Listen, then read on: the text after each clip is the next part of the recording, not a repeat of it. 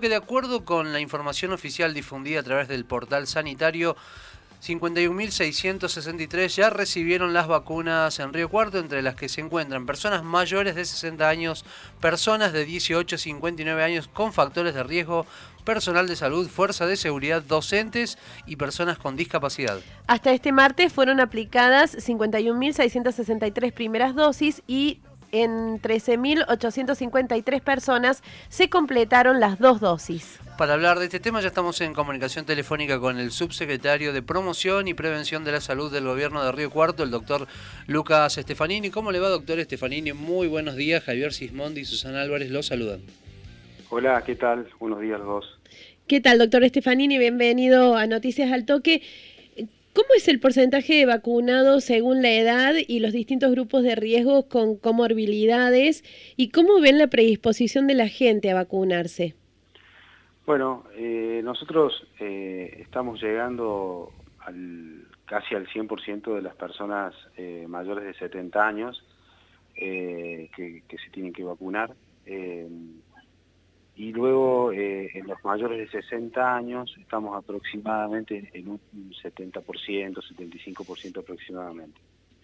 Eh, los menores de 59 años eh, son es una, etapa de población que todavía hemos empezado hace poco y todavía tenemos un, porcentaje bajo. siguiendo con la, con la demás población, el personal de salud en Río Cuarto está vacunado en un porcentaje muy alto, igual que el personal de seguridad. Eh, y luego la segunda pregunta me decías. Que ¿Cómo ven la predisposición de la gente a la hora de vacunarse? Bueno, la verdad que eh, muy bien. Eh, nosotros observamos que, la gente eh, está muy predispuesta a la vacuna, con muchas ganas de vacunarse en la gran mayoría de los casos. Tenemos, yo conozco muy pocos casos que donde las personas deciden no vacunarse.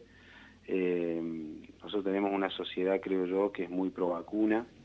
Eh, que es muy, eh, muy de vacunar a los niños, por ejemplo, y, en este caso también observamos una buena predisposición en los adultos. Así que en ese sentido estamos tranquilos que eso no va a ser un problema. Doctor Estefanini, ¿cómo continúa el cronograma de vacunación en la ciudad? Bueno, estamos ahora vacunando eh, hoy miércoles, jueves y viernes, algunas partidas de vacunas que han, que han ido sobrando y vamos a estar utilizándolas en diferentes poblaciones.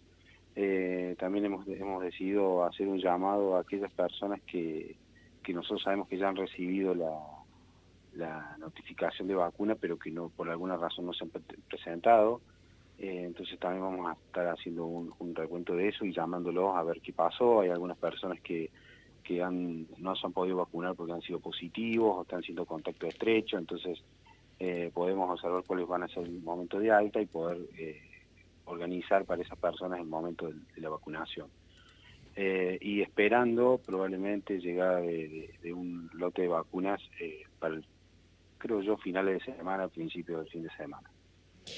¿Se puede hablar ya en el horizonte de alguna fecha o alguna época en la que los riocuartenses podamos estar vacunados en su totalidad? Bueno, eh, viste que la llegada de vacunas ha sido un poco errática eh, en, estos meses y hemos tenido llegada de vacunas en algunas semanas por una gran cantidad, como pasó en las últimas dos, eh, pero también hemos tenido semanas donde han llegado una cantidad menor. Por ende, no, no tenemos una llegada uniforme para poder decirte, no sé, en un mes o, en, o en dos meses tener el 70-75% de la población vacunada, que sería el objetivo a, llegar eh, en una eventual inmunidad rebaño. Eh, por ende, como no tenemos esa, esa uniformidad de llegada a vacunas, me es muy difícil de decirte una fecha. Recordamos que estamos en comunicación telefónica con el subsecretario de Promoción y Prevención de la Salud del Gobierno de Río Cuarto, el doctor Lucas Stefanini. Las vacunas contra el COVID, cualquiera sea, tienen un alto efecto de protección, pero no dan inmunidad total. Hay personas vacunadas que se han contagiado al menos eh, con síntomas menores. Eh, ¿Se han reportado muchos de estos casos? No, nosotros eh, llevamos una, una estadística sobre eso y mm, nosotros a, nuestros positivos, que, nosotros trazamos y, buscamos sus contactos estrechos, sacamos informaciones sobre esto y preguntamos las vacunas, dosis de vacuna, qué vacuna recibió, etcétera. Y nosotros eh, hemos observado eh, que el porcentaje de positivos con vacuna eh, es aproximadamente del 2%, o sea, es un, un número bastante bajo. Obviamente hay personas que pueden hacer el contagio, que pueden contagiarse con la vacuna, pero entendemos nosotros que por esta cifra que yo te cuento, las posibilidades de, contagio son bajas, ni hablar a aquellos pacientes que hagan enfermedad más severa eh, o aquellos que lleguen a la muerte, que en ese caso es donde nosotros observamos que las vacunas son más efectivas todavía. Doctor, y teniendo en cuenta que ante esto, la llegada errática de vacunas y la cantidad de vacunas disponibles, que no siempre es lo que uno espera, se está apostando, me parece a mí, usted nos lo dirá, a vacunar a la mayor cantidad de población con la primera dosis. ¿Eso eh, ¿Cuánto significa en cuanto a porcentaje de protección de la persona? Bueno, depende un poco de las vacunas. Eh, para las vacunas que nosotros utilizamos, eh, los porcentajes de, generación de anticuerpos y de protección eh, se encuentran por encima, en algunos casos, del 70% y suben al, al 90-95% con la segunda dosis. O sea que el nivel de protección para primera dosis en la gran mayoría de personas es muy alto. Estamos hablando de que cada 10 vacunados, 3 van a ser anticuerpos. Eh, por ende, eh, con, este, con esta llegada errática, como voy a decir, la estrategia de vacunar a lo que más se pueda con primera dosis previene muertes y previene internaciones graves, está claro. Eh, doctor Stefanini, ¿qué, opinión le merece ¿no? lo vertido hace unos días por el doctor Hugo Pizzi, en el cual señalaba esto, ¿no? que el que padeció el COVID-19, si es vacunado, queda con inmunidad permanente? Bueno, sí, es interesante porque eso fue demostrado por un estudio que se hizo en Córdoba eh, con la vacuna Sputnik eh, y se observó dos grupos de, población. Una población que había recibido la primera dosis y que no había tenido COVID y una, segunda población que sí había tenido COVID previamente y que recibía la primera dosis y se observaba los anticuerpos producidos los 14 días de la vacuna.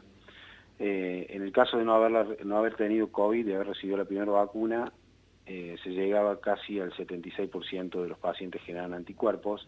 En el caso de aquellos que habían recibido COVID, eh, arriba del 92%. O sea, que eh, en este caso la estrategia de una sola dosis vacuna en personas que ya tuvieron COVID, no importa cuántos meses anteriores, es, es interesante porque generan anticuerpos en un porcentaje casi igual que aquellos que reciben dos dosis y no tuvieron COVID. ¿Cómo viene en la ciudad el nivel de contagios? ¿Hay perspectiva de que empiece a bajar? Bueno, nosotros tuvimos una semana récord de casos eh, semanales eh, hace dos semanas atrás. Ya la semana pasada el, nivel de casos disminuyó muy poquito, me, atrevería a decir que se amesetó, y, y todavía en, el, en, esta semana es muy precoz porque tenemos recién tres semanas, tres días de, la semana, eh, pero aparentemente la tendencia eh, sería a, un muy leve, muy leve descenso con un amesetamiento muy alto de casos. Eh, o sea, lo que podría decir es, no siguieron subiendo, pero siguen en un nivel muy alto eh, de casos promedio diario. ¿sí? Esa es la, realidad. Evaluaremos a finales de esta semana eh, cómo se ha comportado esta semana y si ya tenemos una disminución con la semana anterior. Vamos a tener en esta semana ya una repercusión, calculo yo, de lo que fue esos nueve días de fase 1 que tuvimos y probablemente para adelante tendremos también la repercusión de estas estas dos semanas que vamos a tener con, restricciones. Doctor Estefanini, bueno, una de, las ideas, digamos, por parte del municipio aquí es que el sistema de salud no colapse y para eso se buscará implementar el ibuprofeno inhalado en domicilio. ¿Cómo se va a llevar adelante todo este operativo? Bueno, eh, se han adquirido eh, nebulizadores especiales y, también hemos recibido por parte de la provincia la, droga, el ibuprofeno para, hacer nebulizaciones vamos a estar entregando, sobre todo a personas de, riesgo, digamos, eh, la posibilidad de las nebulizaciones en domicilio con, una, con un instructivo y con la coordinación a través de kinesiología. Para explicar a las personas cómo se hace la nebulización. Son tres nebulizaciones diarias, se hacen por lo menos por 5 a 7 días. Entendemos nosotros que es una estrategia más que puede ayudar a disminuir la cantidad de internaciones. Eh, por ende, es probable que en estos días ya estemos implementándolo en algunos pacientes.